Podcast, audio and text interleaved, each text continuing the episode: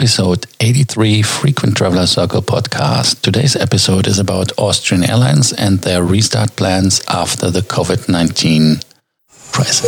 Welcome to the Frequent Traveler Circle podcast. Always travel better. Put your seat into an upright position and fasten your seatbelt as your pilots Lars and Johannes are going to fly you through the world of miles, points, and status.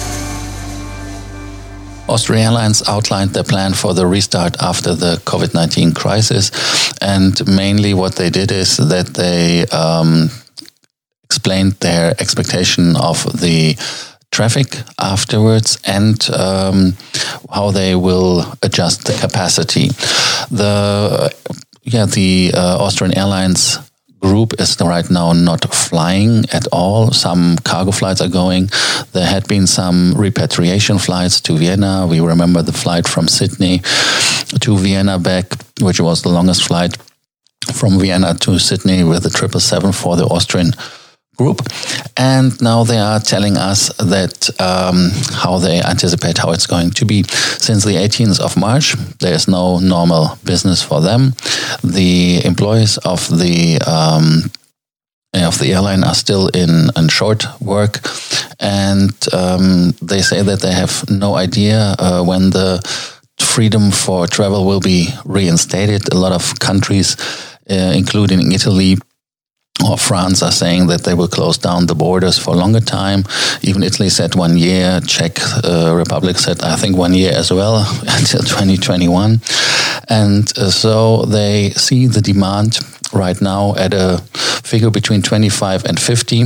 The reason for the, the big uh, delta in the number is of course it's an unknown. You don't know what is going to happen, and uh, until the end of 2021, they expect maximum 75% of the levels they had before corona.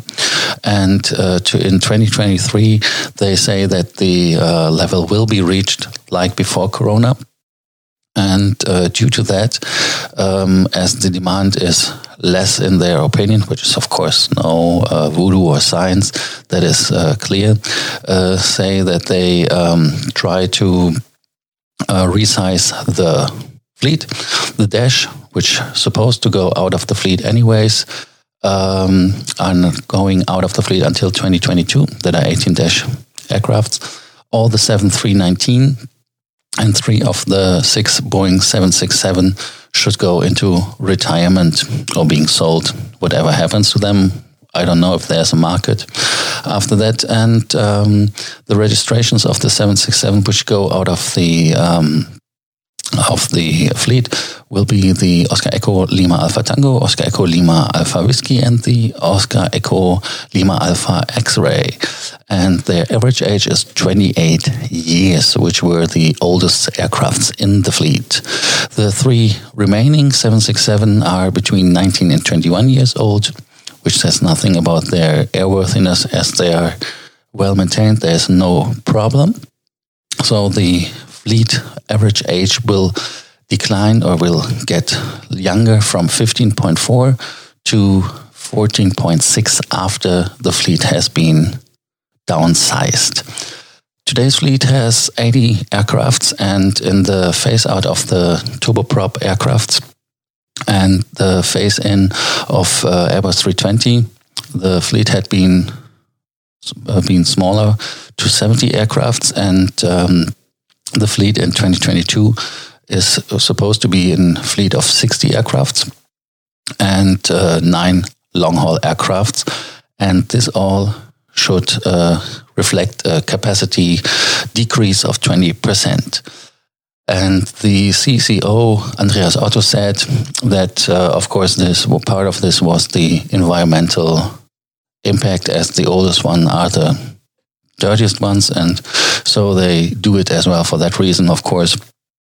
And um, the last sentence in their press release is more or less that they try to keep all the employees and try to be as socially responsible as they can.